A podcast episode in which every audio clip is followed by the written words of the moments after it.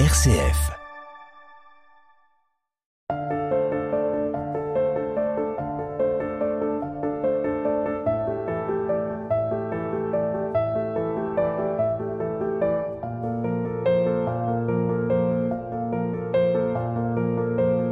J'espère que vous êtes en forme, car ce livre comme l'air est sportif. Nous avons rendez-vous dans un gymnase. Sous les filets, l'aventure.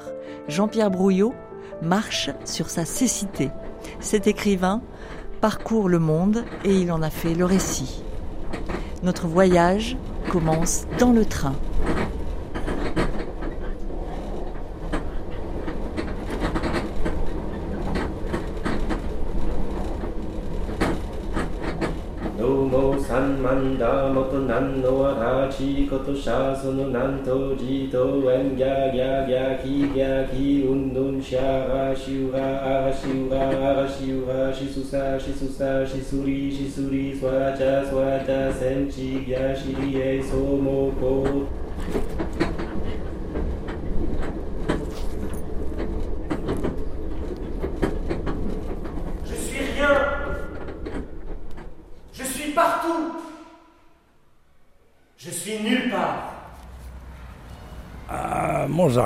Euh, lorsque j'étais enfant, village d'agriculteurs, calme, au fin fond du bout du monde, il n'y avait pas de route, il y avait un chemin de terre. Certaines races comme les chardonnerets, les verdiers, euh, les serencini, des, oiseaux sauvages magnifiques. Le, le serencini est l'ancêtre du canari.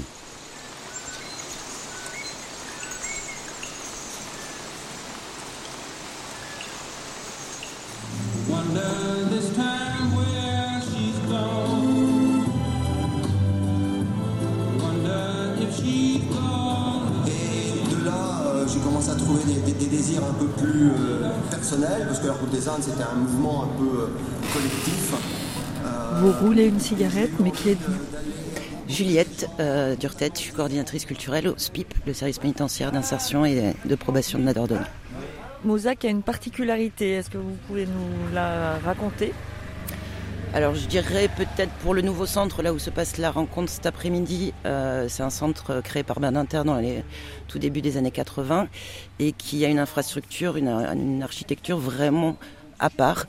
euh, réalisée par deux architectes qui faisaient des centres de vacances avant, Club Med. Christian de Souvent, on Monchy, entend que Mozac, c'est le Club Noël Med. Jeannet. mais parce que son infrastructure est vraiment euh, pensée, réfléchie sur ce, modèle-là. Inter voulait vraiment proposer une nouvelle manière de voir la détention. Parce qu'en fait, une prison, euh, ça peut euh, vraiment être varié au niveau des murs. Et quand il est venu, euh, cet architecte, il a vraiment ex- expliqué que la prison, pour lui, c'est une peine d'architecte. Comment on va organiser la vie d'une détention, c'est évidemment par des murs, où on les met, comment, les couloirs, est-ce qu'on en met, est-ce qu'on n'en met pas. Et euh, du coup, c'était particulièrement intéressant de le rencontrer pour voir euh, comment Mozac a été réfléchi, euh, en tout cas pour le nouveau centre. Et est-ce que vous avez l'impression que cette prison qui était d'avant-garde, en fait, bah, porte ses fruits? Est-ce que ça fonctionne? Alors je pense que l'expérimentation voulue par Bernanter a très vite capoté en fait. En 86, c'était, euh, ça a basculé politiquement. Et euh, il n'y a jamais eu en fait de réflexion ou d'analyse de savoir justement que, s'il portait ou pas ses fruits. Donc euh, je serais incapable de vous le dire euh, moi-même. Euh, je trouve évidemment que la détention ouverte est un plus et est très positive, que la manière dont est organisée la détention euh, rend les choses plus humaines, plus faciles, plus agréables, tout bêtement. Mais euh, après, est-ce que cela a une influence sur, je sais pas, la récidive, si c'est de ça dont vous parlez Je ne saurais pas le dire, puisque les travaux su- sur cette question ne sont pas faits en fait. La moyenne de détention est à peu près de 3 à 5 ans, j'ai pas mis mes chiffres à jour, mais euh, donc il y a plus, enfin, il y a des détentions beaucoup plus longues en maison centrale, mais effectivement il reste quelques années euh, souvent à, à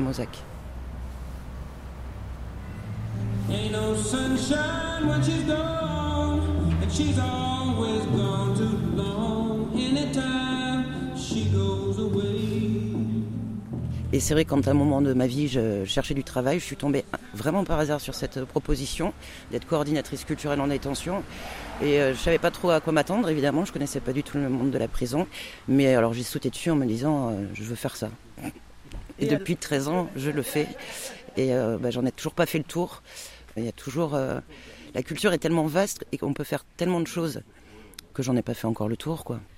Vous la sentez comment cette rencontre? Alors je la sentais déjà parce que je me suis un peu renseignée sur le personnage, euh, hyper intéressante. Il a un parcours, il a une vie qui, euh, qui forcément attise ma curiosité. Et euh, bah, il est à la hauteur, je pense, de ce que je m'étais fait, même voire mieux. Je pense qu'il va, il va détonner cet après-midi. Alors Jean-Pierre Brouillot allait voir ailleurs, dans les pas d'un voyageur aveugle, au point.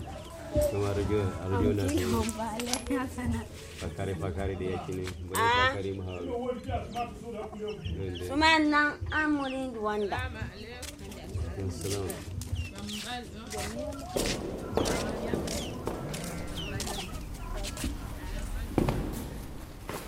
J'ai toujours eu le goût de l'aventure. Et, pour moi, l'aventure, bien sûr j'ai vécu, euh, j'étais chercheur d'or en Amazonie, j'ai vécu euh, dans les villages, enfin dans les villages itinérants des pygmées en Afrique et tout ça. Mais l'aventure, elle n'est pas forcément là, d'autant plus que je suis aveugle. Donc le, le moindre pas que je fais dans une rue, ça pourrait être à Lyon que je ne connais pas, ça peut être l'aventure. Et c'est l'aventure de toute façon. L'aventure, c'est dès qu'on sort un peu de chez soi et qu'on fait un pas de côté dans l'inconnu. Et l'aventure, c'est forcément lié à l'imprévisible. Et de toute façon, la seule chose qu'on peut, à laquelle on peut s'attendre dans cette vie, c'est l'imprévisible.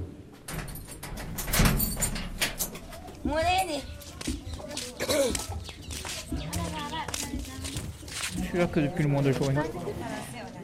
Et là, vous appréciez euh, par rapport à, À Nîmes, à la maison d'arrêt de Nîmes Ah oui, Ouais. ça n'a aucune comparaison. À Nîmes, qu'est-ce qu'on voit? Béton, bitume, grille, caillebotis euh, et grille en béton également. C'est-à-dire, euh, quand vous êtes dans une cellule, ce que vous voyez à l'extérieur, c'est. euh, comment vous expliquer ça? C'est un dixième du jour. Et en plus, vous avez un auvent en tôle. Alors l'été, Il fait une chaleur à mourir. c'est aux alentours de 40-42 degrés Ouais. dans la cellule. On se, on se croit dans, dans une EHPAD. Dans, enfin, moi, personnellement, que j'ai l'âge, dans dans une maison de retraite. Ouais. Bon, c'est peut-être ironique ce que je dis, mais bon, c'est mon ressenti. images que vous avez, vous les avez dans les images de ce que vous voyez en fait compte que vous voyez. 15 ans, Jean-Pierre Brouillot apprend incidemment qu'il va perdre la vue. Comme pour répondre à l'angoisse de sa mère qu'il ne puisse pas avoir une vie normale, il se révolte et part sur les routes.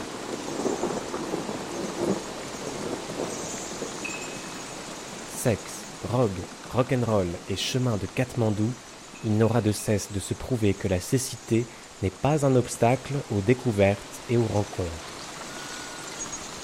Notamment en Asie, en Afrique, en Amérique latine, et nous fait véritablement voir le monde à sa façon. Jean-Pierre Brouillot revient sur ce que lui ont apporté ses voyages, notamment en Asie, en Afrique, en Amérique latine.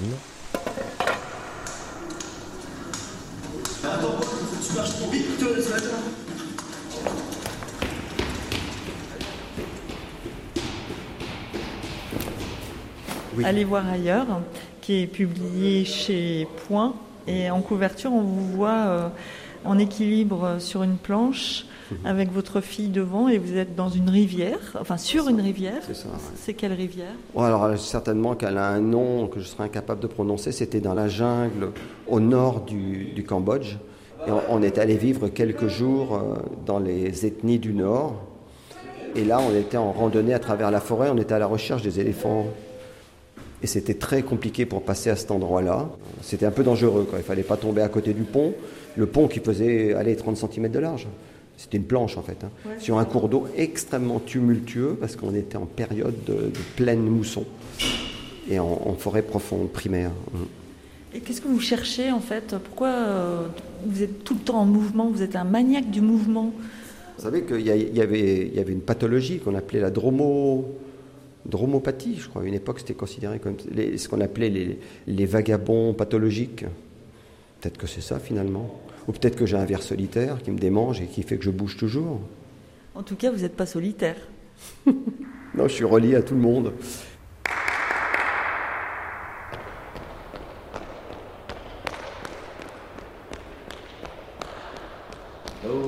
うも三万だ元南のわらちことしゃそのなんとじとんぎゃぎゃぎゃきぎゃきうんぬんしゃらしゅらあしゅらあしゅらしすさしすさしすりしすりそわじゃそわじゃせんちぎゃしりえそうもこ Merci.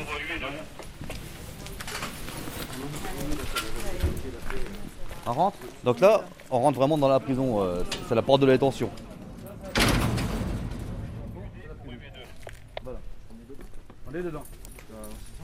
Oui, on a une épicerie, on a des ateliers, on a euh, c'est une zone assez particulière, c'est tout ouvert.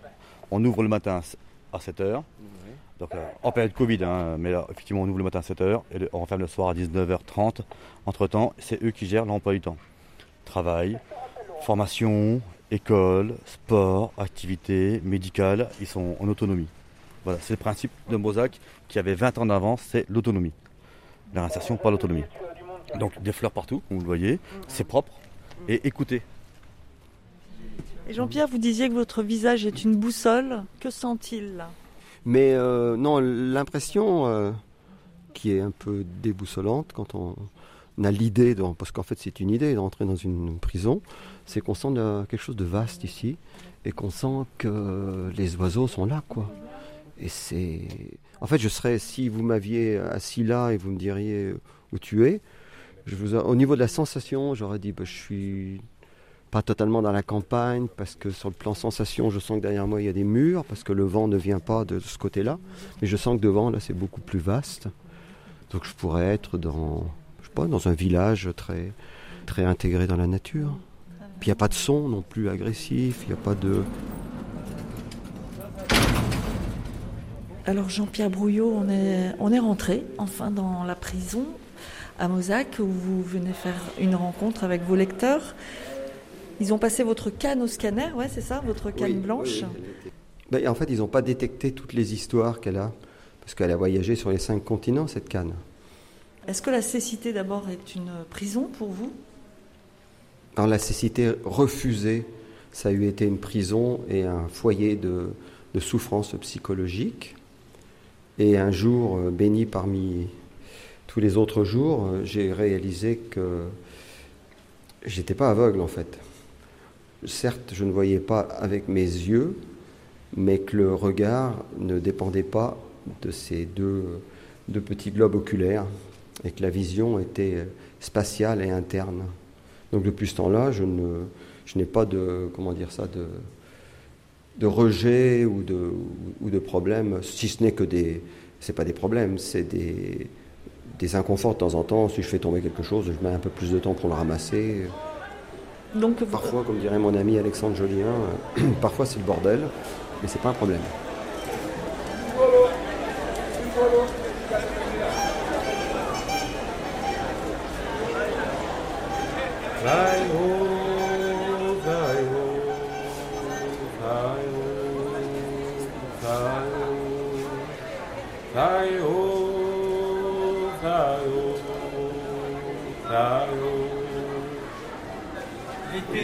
1974 a été très important pour moi. L'été 1974 a été très important pour moi.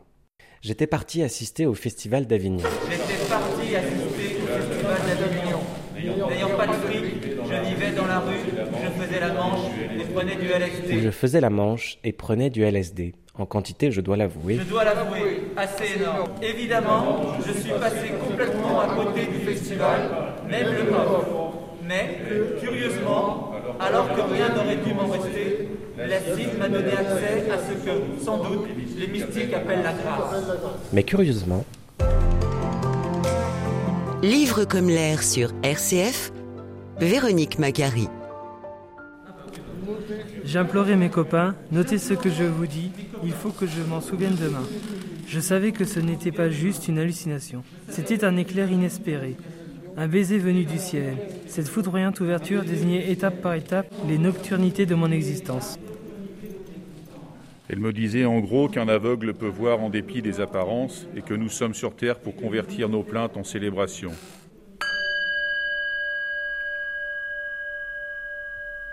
Je crois que le texte que vous avez fort bien lu, d'ailleurs je me demande si vous ne devriez pas travailler, si vous avez envie en faire des lectures audio pour les aveugles. Je ne sais pas comment c'est faisable à l'intérieur de, ce centre. Mais euh, ça m'a beaucoup touché de vous entendre tous lire ce texte, qui en plus, je pense que Véronique a dû choisir, parce que ça a été le, déclic de ma vie. J'ai quitté ce jour-là euh, le monde euh, dans lequel je m'étais enfermé tout seul. Et j'ai surtout réalisé que je m'étais enfermé tout seul dans ce monde. Présenté autrement, ben, qu'est-ce que je fais? J'écris. En ce moment, je travaille sur une pièce de théâtre.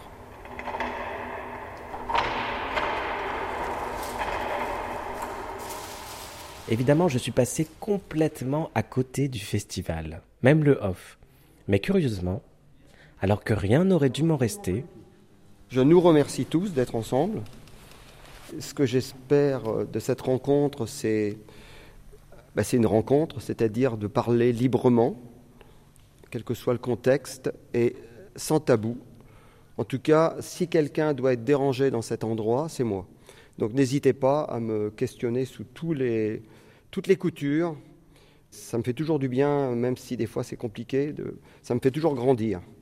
Donc moi, même des fois des baffles que je me prends dans la gueule dans ma vie, je me dis que ça me fait bouger et c'est très bien. Absolument n'importe où, je ne connaissais pas l'école, je me heurtais dans tous les murs. Ça a été absolument terrible, terrifiant. Donc là, voilà, je réalise que je suis aveugle. Et donc cette époque-là, ça induit énormément de colère. Et euh, vous aimez le papier? Oui, c'est la base du livre. Quelle place ça a le livre dans votre vie à vous? Euh, bah, moi, je lis euh, très souvent. J'ai commencé très jeune.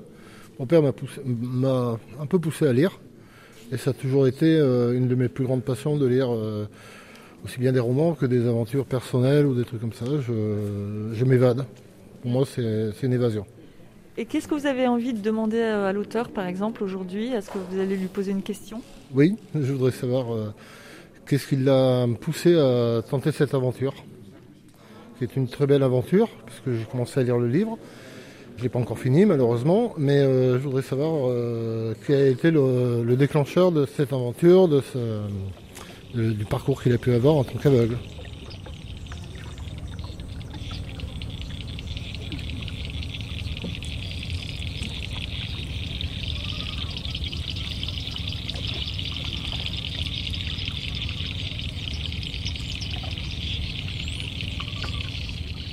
Je suis tout.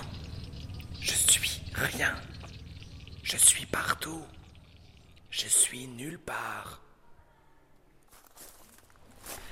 Dominique, vous êtes connu dans la région pour euh, votre euh, brillard savarin euh, truffé et votre palace, qui est un gîte connu internationalement.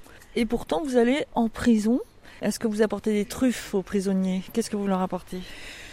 J'essaye de leur apporter le meilleur de moi-même pour euh, et mon optimisme et mes, ma croyance dans le fait que chaque être humain, quoi qu'il ait fait, a une petite pépite à l'intérieur de lui-même et euh, qui doit aller la chercher, euh, la développer, lui laisser de l'espace et faire un chemin qui va l'aider à sortir et nous on le fait autour de la lecture parce que la lecture, le livre est un outil extraordinaire. Euh, J'en étais convaincue avant de rencontrer ce monde de la prison que je ne connaissais pas du tout. Euh, le livre, euh, pour eux, c'est une évasion et pour eux, ça peut être aussi euh, une façon de- d'appréhender le monde alors qu'ils sont enfermés. Et hum, de développer des idées, d'apprendre à les exprimer. Voilà, on peut révéler beaucoup de choses à partir de, des lectures qu'on fait ensemble. All start singing, shouting, screaming.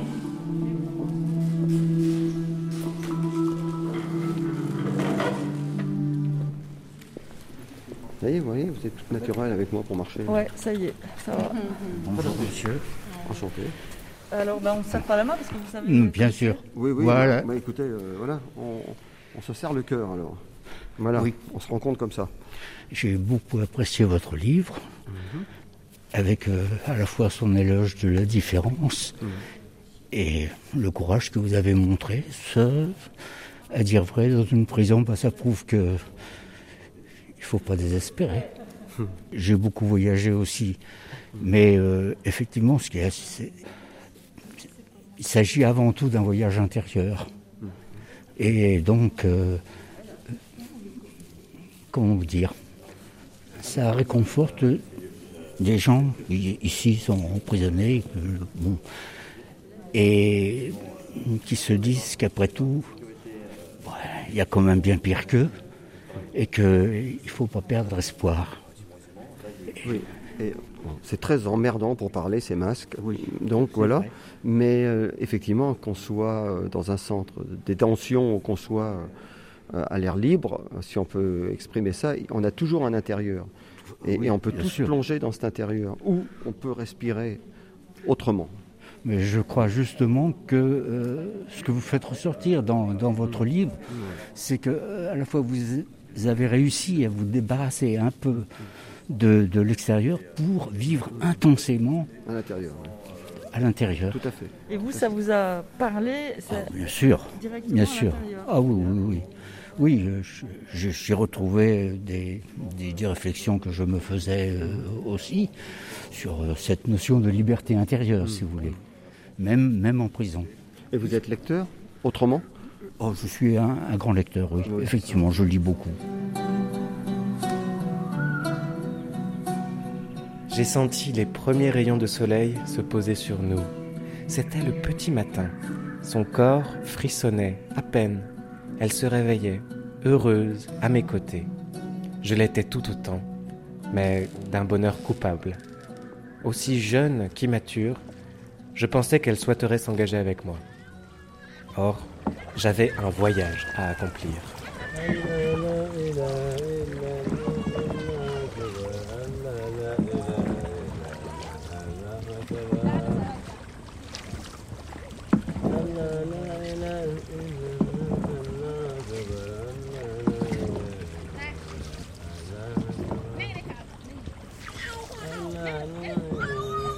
Alors moi j'ai lu donc le livre de Jean-Pierre Brouillot et puis euh, tout- enfin toutes ces aventures qu'il a vécues et dont il parle euh, parfois avec beaucoup d'humour.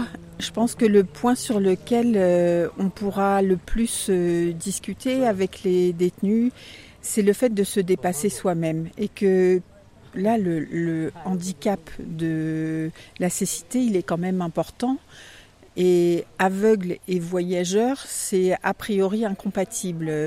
Et en fait, il a, il a su se dépasser et apprendre à se dépasser. Voilà comment on fait quand on part de loin, quand on est handicapé par quelque chose, euh, handicapé par son enfance, parce qu'on n'a pas reçu, parce que on n'a pas réussi à se structurer. euh, comment on fait pour aller plus loin? Comment on fait pour euh, voyager soi-même?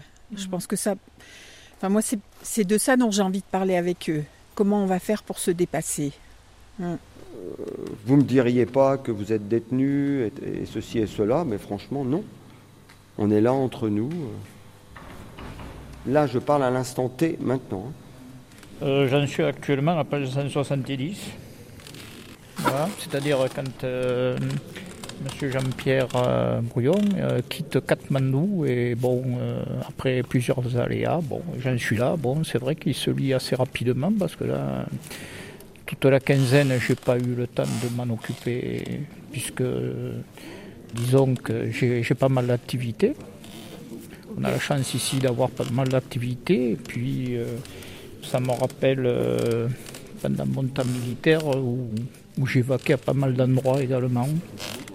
Et je trouve que c'est un nombre plus ou moins, enfin du moins les 170 pages sont assez haletantes parce que euh, je me suis aperçu qu'il avait eu pas mal de péripéties pour en, en arriver justement en Inde et au Népal, à Kathmandu.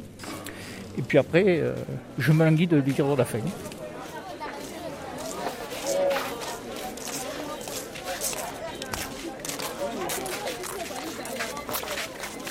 Aller à Katmandou n'était-ce pas le rêve que nous avions toujours nourri Avec Jim, nous l'avons réalisé avec une foi inébranlable. Côté vêtements et coupe de cheveux, nous nous fondions dans la foule, arborant l'allure des rares touristes qui visitaient alors Katmandou. C'était avant le temps des trekking organisés. La capitale népalaise ressemblait plus à une grosse bourgade qu'à la ville polluée qu'elle est devenue. Allez voir ailleurs Lors de ce passage obligé dans la culture hippie, les touristes se faisaient photographier contre quelques roupies devant les temples de Dubar Square, visant à ce que le réel corresponde à l'idée qu'ils s'en faisaient. Nous, qui avec nos visas périmés, voyagions en totale illégalité dans ce royaume himalayen, nous acceptions volontiers cette menue monnaie avant de replonger dans notre torpeur. Allez voir ailleurs Dans les pas d'un voyageur aveugle. Livre comme l'air, l'émission littéraire en prison. Et vous avez vu des, des prisons aussi dans, dans vos voyages, comme on est en. il me semble, vous avez, on Oui, vous a passé oui. les chaînes. Des menottes avec des chaînes. Ah oui, j'ai failli croupir pendant quelques années ouais, dans, les, dans les geôles de Katmandou, oui. Parce que j'ai eu une période de ma vie un peu, euh, comment on appelle ça, un petit peu? Hippie, mais aussi un peu délinquante, oui. Parce que étant à l'époque euh, extrêmement remont, c'est une époque où j'avais pas ingéré, où j'avais pas tout à fait euh, euh, fait mienne la- forme du corps que la vie m'avait donné, même pas du tout. Donc j'en voulais à Dieu ou à son absence, aux gens, à la génétique, enfin voilà, à mes parents, à tout le monde. Donc j'étais euh, absolument sans gêne et je me disais de toute façon je vivrai pas longtemps et je vais profiter de tout. Donc je, pillais tout ce que je pouvais piller à l'époque. Et, j'ai eu la bonne idée à Katmandou, euh, j'étais avec un copain, de, voler des vêtements tibétains que le- les quelques rares touristes qui arrivaient à cette époque-là, c'était début 70, il y en avait très très peu. C'était surtout des va-nu-pieds comme nous qui n'avions pas de sous. Et on récupérait ces vêtements, on, on leur revendait deux fois moins cher. Et un jour, on s'est fait remarquer. Et dans la rue, ben, je me suis retrouvé avec les menottes euh, autour des, bras- autour des, des poignets. Et j'ai eu beaucoup de chance parce que on a aperçu un copain dans la rue. On connaissait un peu tout le monde à l'époque à Katmandou parce que j'ai vécu plusieurs mois. Et on a hurlé au copain cours dans notre chambre, fais n'importe quoi, casse la porte. Il faut surtout pas qu'il trouve des choses comme ça. Donc effectivement, ils sont après interview, après interrogatoire, interview, ils sont allés quelques heures après euh, dans cette chambre. Ils n'ont rien trouvé qui était comme de, de- de- de conviction, de pièce à conviction. Mhm. Et on a été relâchés, oui. Mais j'ai dormi aussi, ça m'est arrivé par exemple au Soudan ou dans d'autres endroits. Ça m'est arrivé d'aller frapper euh, au commissariat local et de leur dire on ne sait pas où dormir cette nuit. Et ils nous laissaient, c'est incroyable, hein, mais ils nous laissaient dormir dans le commissariat. Mais pas en prison? Non, commissariat. Je suis tout. Je suis rien. Je suis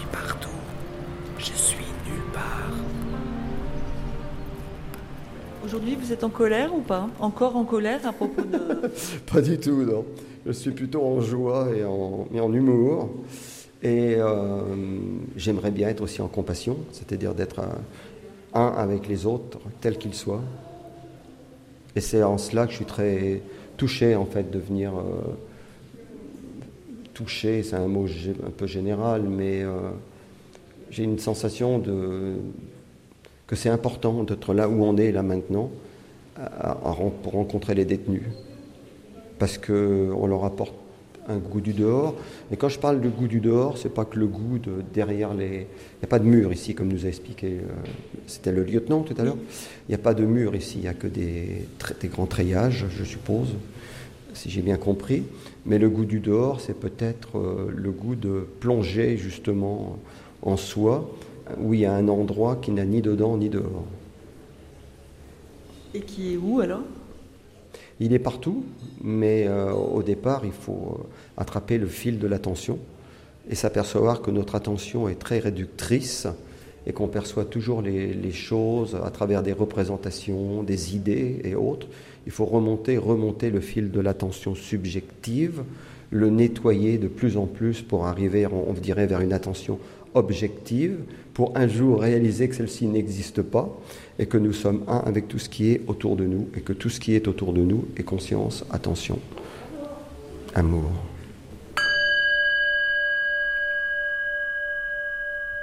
Nous étions dans cet état extatique de contemplation lorsque, dans une passe très accidentée, nous avons croisé un berger.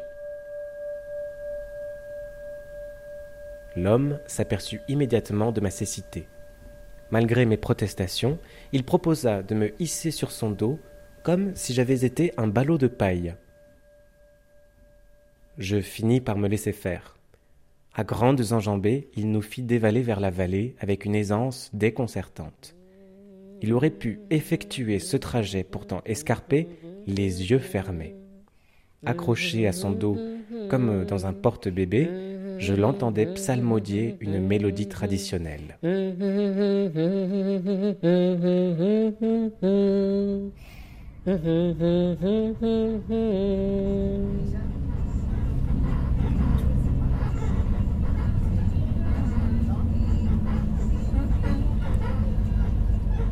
Le lendemain, par un troublant hasard, j'ai rencontré des gens pratiquant la méditation. Ils m'ont expliqué que le but est de prendre conscience de qui l'on est, libérer des dépendances superflues. Pour moi, cela revenait à me détacher de mon passé. Ça fait beaucoup de bien, ça fait beaucoup de bien. Oui, oui, ben moi, si c'était pas si compliqué. euh, Lors de ce premier périple en Afghanistan, Tintin et moi sommes montés jusqu'au lac de Band et Amir. Situé à 3200 mètres d'altitude, c'est un ensemble de sept lacs qui se déversent les uns dans les autres. Les couleurs y sont incroyables.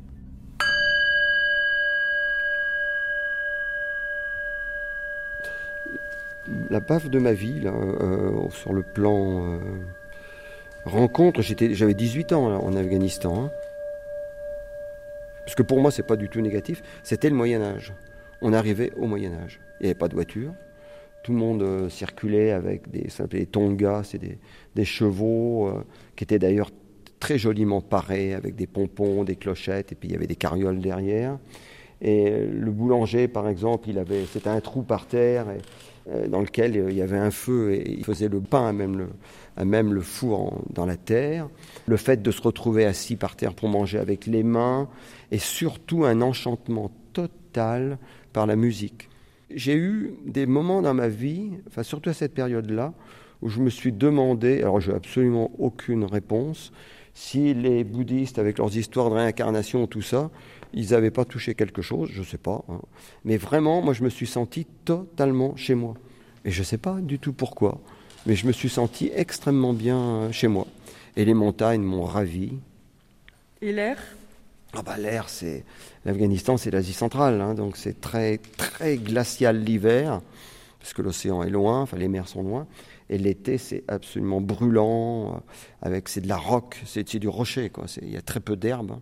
c'est semi-désertique, et, et puis les loups la nuit en altitude, enfin je garde des souvenirs.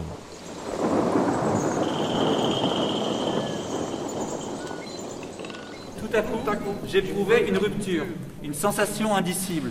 Je me sentais tout autre, dilaté, en prise directe avec le nu de la vie. C'était comme si, jusque-là, j'avais vécu endormi dans un ersatz d'identité engendré par la peur, fait de représentations et de réflexes d'appropriation. Un voile s'était brutalement déchiré.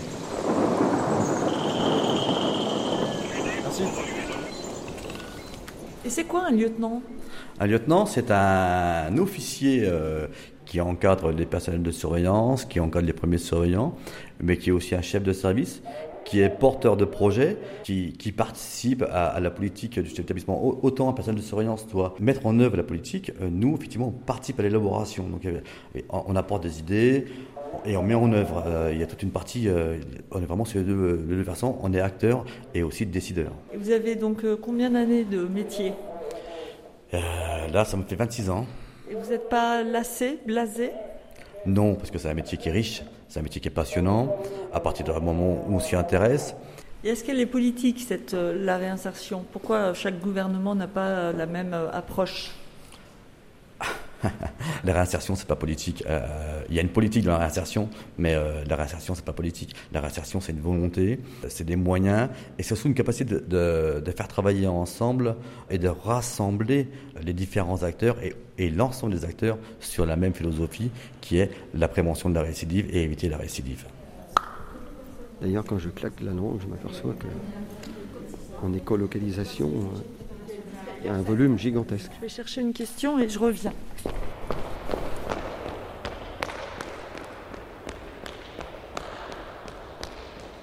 Oui, bon. Mais vous faites référence, quand vous êtes jeune, vous avez été voyant, je crois. Donc vous avez emmagasiné quand même certaines images, certaines couleurs. Donc vous faites référence avec ces images de votre enfance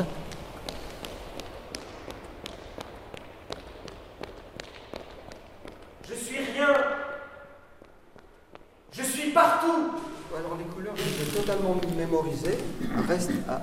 Après, c'est moi qui dis ça. Donc c'est-à-dire que si j'étais confronté aujourd'hui aux couleurs, aussi bien je me planterais complètement. Mais moi, dans ma tête, je pense vraiment me souvenir euh, des couleurs. Et à tel point que je les aime beaucoup, je les chéris. Et il n'y a pas un jour où je les convoque pas. Je dis, hé, rouge, là, t'es pas là. Bleu, t'es pas par là. Et j'essaye de les voir intérieurement. Mais je vous dis encore une fois, si ça se trouve, euh, la confrontation avec le, les couleurs seraient peut-être un peu différentes. J'a- J'avais une question euh, par rapport à ce que, vous, ce que vous avez écrit sur la, la quatrième de couverture. Je vais vous citer. hein. Vous dites Un homme, quand il est enfin en paix avec lui-même, a, même s'il est aveugle, un regard d'aigle.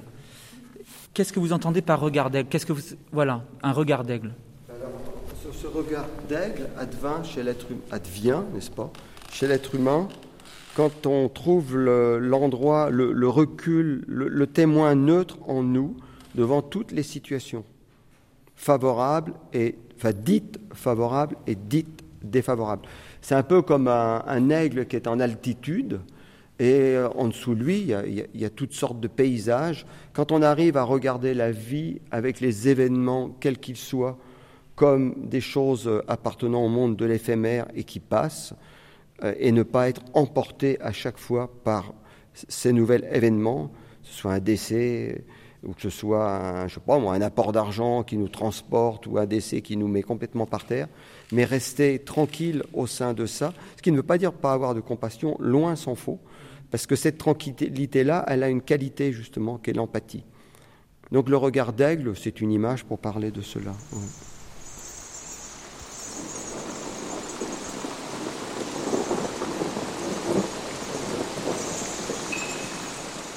oh.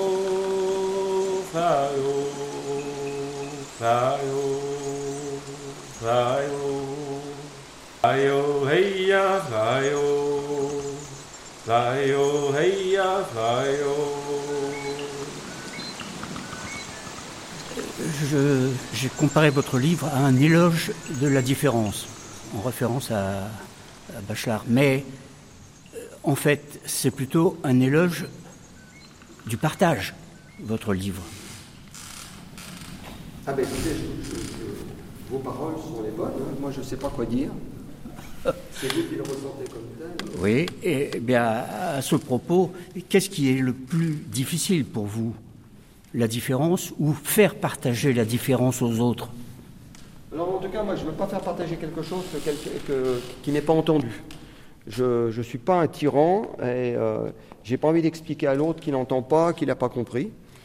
Donc euh, c'est pas compliqué.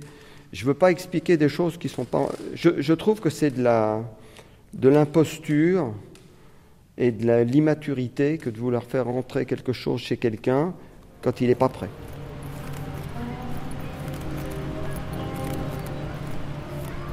Alors, je suis Catherine, euh, j'interviens euh, à la prison de Mozac dans le cadre de Lire pour en sortir. Et c'est un- une euh, initiative de rencontre avec les détenus qui, euh, au préalable, choisissent euh, un livre dans un catalogue fait par LPES où il y a énormément de choix. Et ils reçoivent le livre et après, nous, on vient passer une heure avec eux individuellement pour parler du livre. Ça, c'est un prétexte, parler du, du livre. et- En fait, il vous parle d'autre chose. Et vous parlez d'autre chose. Est-ce que vous parlez cuisine euh? Euh, cuisine, ben, pourquoi pas, éventuellement. Cuisine, jardinage, famille, euh, expérience de vie. euh.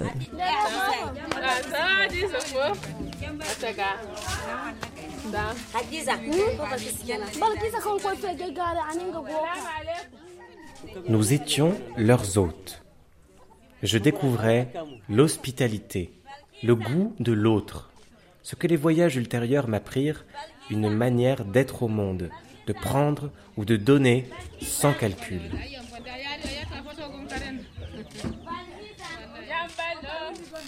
Être dans une écoute active, échanger. J'ai envie de dire échanger, tout simplement. Avoir le plaisir d'être visité par votre voix, là, maintenant.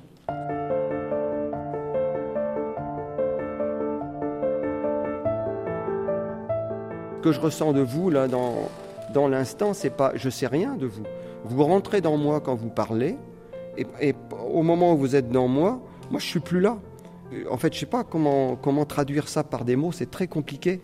Mais en fait, sans arrêt, on est, euh, on est des vases communicants.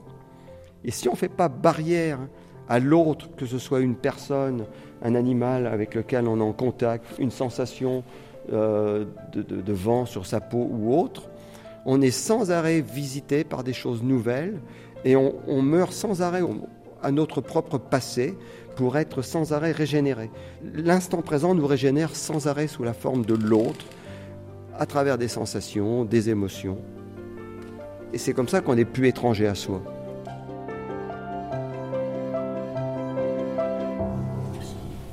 Monsieur je voudrais savoir, enfin, je, je voudrais vous dire que votre livre, euh, j'ai eu un grand plaisir à le lire. Et ce qui me me reste principalement de cette lecture, c'est que vous parlez très très très souvent des odeurs et des senteurs. Il y en a qui vous manquent, des odeurs?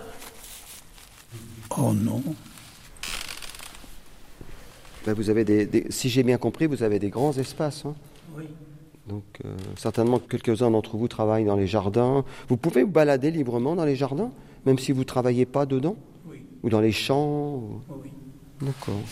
Il y, a, il y a un grand terrain, il y a un grand terrain, effectivement, un terrain de foot, et on, on marche autour sur, sur une piste, on marche sur la pelouse, D'accord.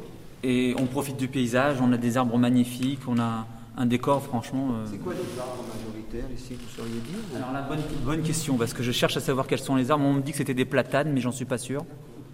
Euh, ouais, c'est vrai que... Ah oui, c'est magnifique. hein. Ça veut dire que l'été, vous pouvez être un peu à l'ombre des arbres. Vous avez les cigales aussi qu'on qu'on écoute. Vous avez les cigales Ah, c'était magnifique cet juste été. en Dordogne, elles nous ont trahis. Moi, je pensais que c'était nous, en Provence, euh, que c'était Ah, une exclusivité. Pas du tout, pas du tout. Ah bon Livre comme l'air sur RCF, le conseil lecture. Et vous lisez? Ouais, je lis, ouais. Surtout des livres euh, bah, d'aventure. Comme quoi? De- J'ai lu avec euh, l'association Lire pour en sortir, là. Will de, de Cheryl Strayed. C'est une femme qui parcourt. euh, a fait un voyage en solitaire euh, pour se retrouver un peu. Là, j'ai commencé euh, Nature sauvage. Ouais, j'ai lu beaucoup de, de livres comme ça, un peu, de- où les gens s'aventurent, se promènent et tout ça. vous, vous faites des balades par procuration Ouais, c'est ça, ouais. c'est comme ça qu'on s'évade un peu, euh, permet de voir autre chose, enfin, Ouais. façon de parler quoi. Voilà. Très bien, merci beaucoup. Ouais, t'es vrai. Un conseil lecture pour nos auditeurs? Oui. Ah oui, c'est bien ça. Je viens de relire euh, Albert Jacquard hein, et euh, j'ai relu aussi euh, Hubert Rive dernièrement. Euh, Vous êtes un scientifique oh, J'ai une formation scientifique, une petite formation scientifique, oui. mais bon. En ce moment, je suis en train de lire Le, Le bruit et la fureur. Voilà. J'essaye de retourner sur des, des classiques. Pourquoi? Ouais, parce que je pense qu'avec les, supports justement Internet, on est en train de tout détruire. On est en train, de détruire la bibliothèque qu'on a, euh, l'histoire. Voilà, revenir à un support papier, je pense que c'est- la source. Et moi, je dessine, donc il y a, un rapport au papier qui est, important. Et comme je fais aussi dans le numérique, j'ai une tablette numérique, etc. Voilà, je pense que le support papier, on est en train de le perdre. Le fait d'écrire, l'écriture, la, voilà, la calligraphie, etc. Je pense que c'est essentiel. quoi. Et votre métier C'est quoi? Ah, mon métier, c'est contrôleur, ce qui n'a absolument rien à voir. Et sociologue aussi. Et assistante sociale et, et un peu policier, mais j'aime pas trop le terme. Et, et c'est déjà pas mal. Je regarde la société. Bonne journée à vous.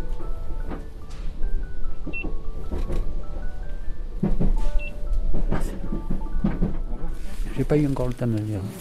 Tellement vous êtes occupé. Oui, je lis beaucoup. Qu'est-ce que vous lisez en ce moment? En ce moment, je lis Téméraire. Puis j'ai lu euh, un livre égyptien avec euh, Lire pour en sortir. Euh, quelle a été l'influence au bout du compte de Joseph Kessel dans vos premières lectures?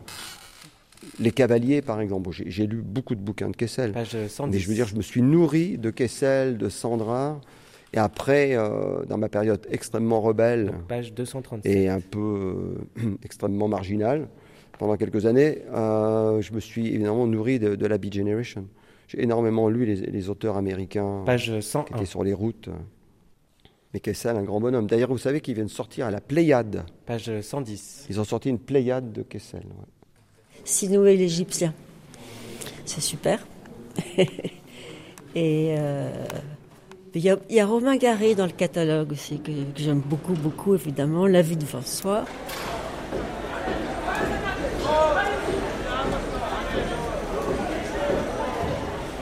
Pour un aveugle, se déplacer seul dans une ville orientale, entre les plaques d'égout manquantes et les esquisses de trottoirs cabossés, c'est un cauchemar.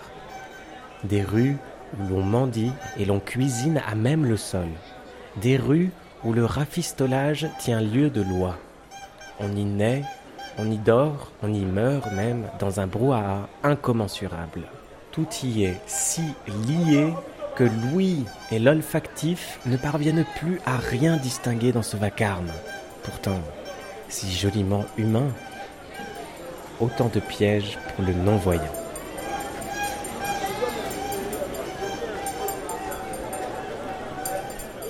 Euh, Pour beaucoup, aveugle, c'est un handicap, avec euh, toute la charge que peut comporter euh, ce mot de handicap, de, fatalité, de douleur, un mot qui est très chargé. Et à travers votre vie, qui a été euh, très tumultueuse, euh, de très jeune, adolescent, jeune homme, vous avez réussi, à travers toutes vos expériences, à en faire, euh, au bout du compte, une simple particularité quand on vous voit. Comme d'avoir les yeux bleus, comme d'avoir les cheveux blonds, comme d'être grand ou petit. C'est pour vous, quand on vous voit vivre, quand on vous voit vivre à travers les films, c'est une simple particularité aveugle. Pour le reste, vous avez expérimenté tous les champs possibles de voyage, de rencontres, de curiosité à travers votre vie. Et vous- à- au bout du compte, vous êtes une formidable leçon d'optimisme. C'est vrai que de, de par votre vie, de par votre- la, la vie que vous avez menée, vous ne correspondez pas euh, au stéréotype de l'aveugle. hein, Pardon de vous dire ça brut- brutalement, parce que vous êtes un iconoclaste finalement. Moi, c'est c'est comme ça que je vous vois. Oui, moi j'ai une question. Je voudrais savoir, vous avez parlé tout à l'heure de hum, ce moment quand vous étiez très jeune où vous étiez très révolté et vous vouliez pas négocier, euh, quand vous rencontriez les gens, vous vouliez pas négocier le fait que vous étiez aveugle. Qu'est-ce qui vous a apaisé? Ben, cette, euh, ce qui a été lu tout à l'heure dans le livre, cette révélation que j'ai eu 18 ans, que je n'étais pas celui que je croyais être. Et celui pour qui je me prenais, en fait, c'était tout une immense chaîne de, réactivité, en fait.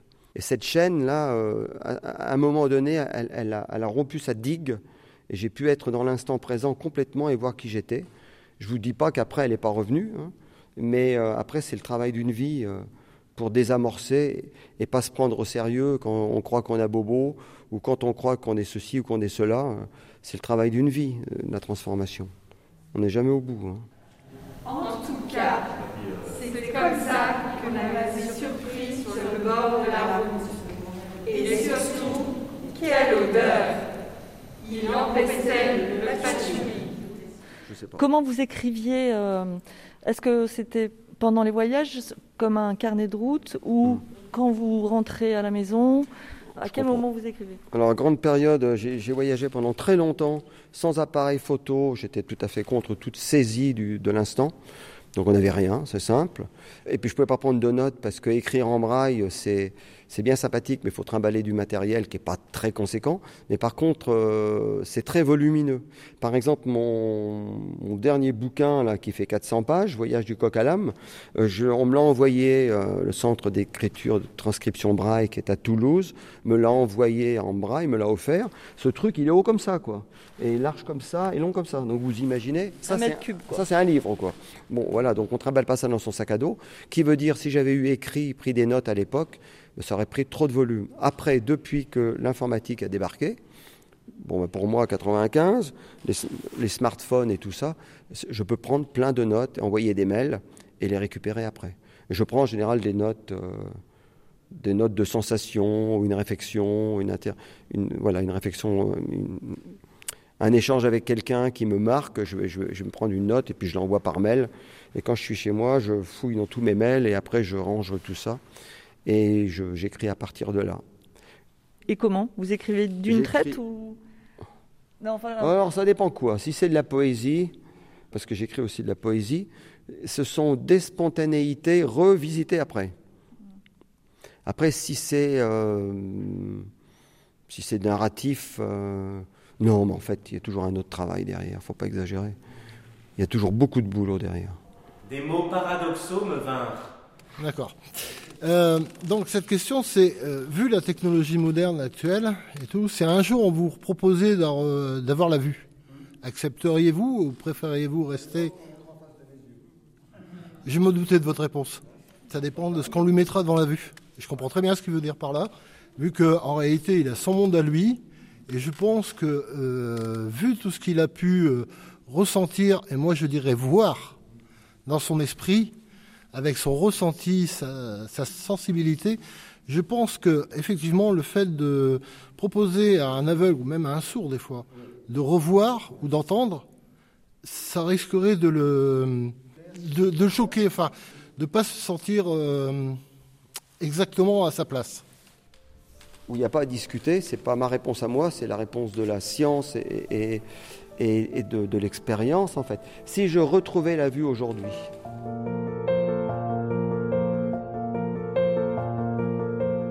Ben vous savez que ce serait un, bazar inimaginable.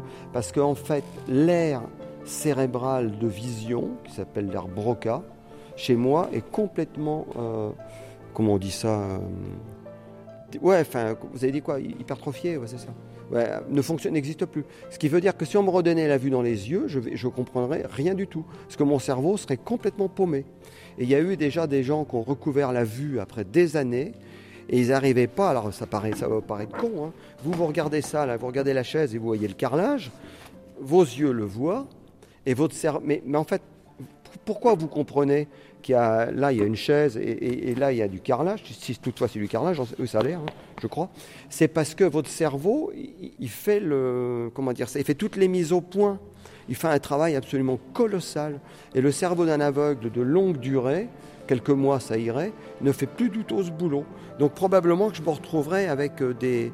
il n'y aurait pas de limite possible. Je ne saurais pas que le, le, dossier de la chaise commence là. Enfin, c'est vachement compliqué. J'ai lu un truc là-dessus, ça fait frémir. Hein. C'est... Euh, voilà, ce n'est pas que les yeux qui voient.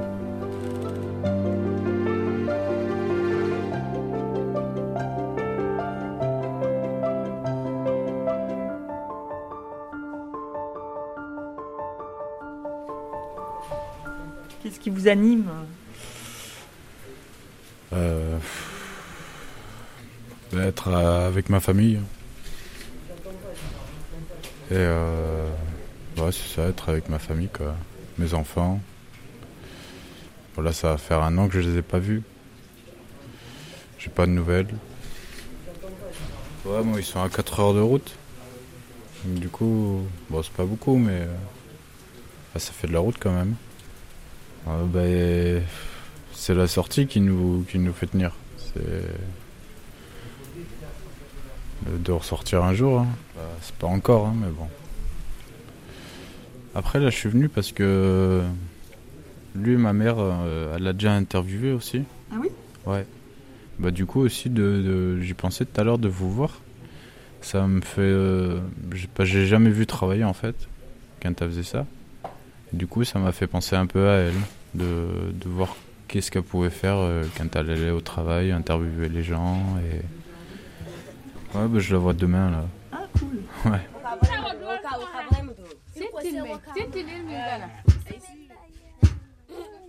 Et est-ce que vous avez l'impression que ça les fait avancer sur eux-mêmes Alors moi j'ai eu un exemple euh, frappant de quelqu'un qui n'avait jamais lu, qui est venu parce qu'il avait, euh, il a un passé qui est extrêmement lourd et il me l'a livré tout de suite parce qu'il voulait que je sache à qui j'avais affaire et puis il voulait savoir aussi si j'en avais peur ou pas.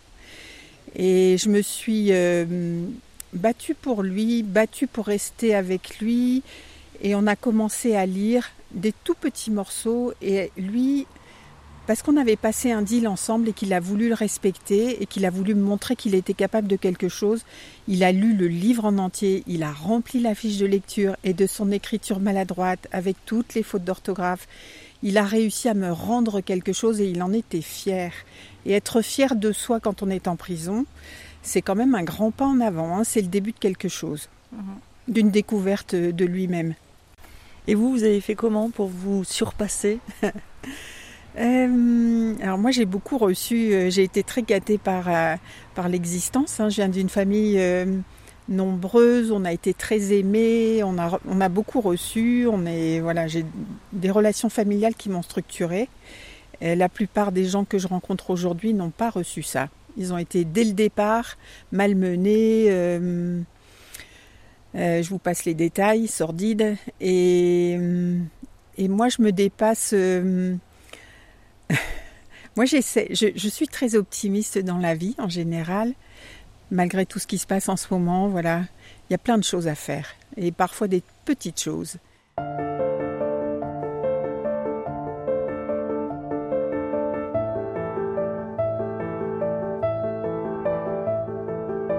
Livre comme l'air, avec l'association Lire pour en sortir et le soutien de la Fondation Groupe ADP.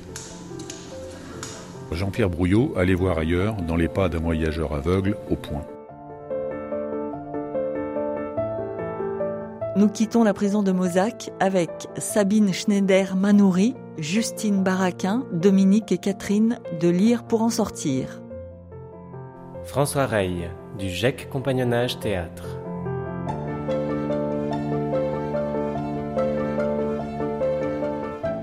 Merci aux lecteurs détenus de la prison de Mozac. Merci à Fred, l'officier, à Juliette Durtet, responsable culturelle du SPIP, à la directrice du service pénitentiaire d'insertion et de probation, et merci au contrôleur du train.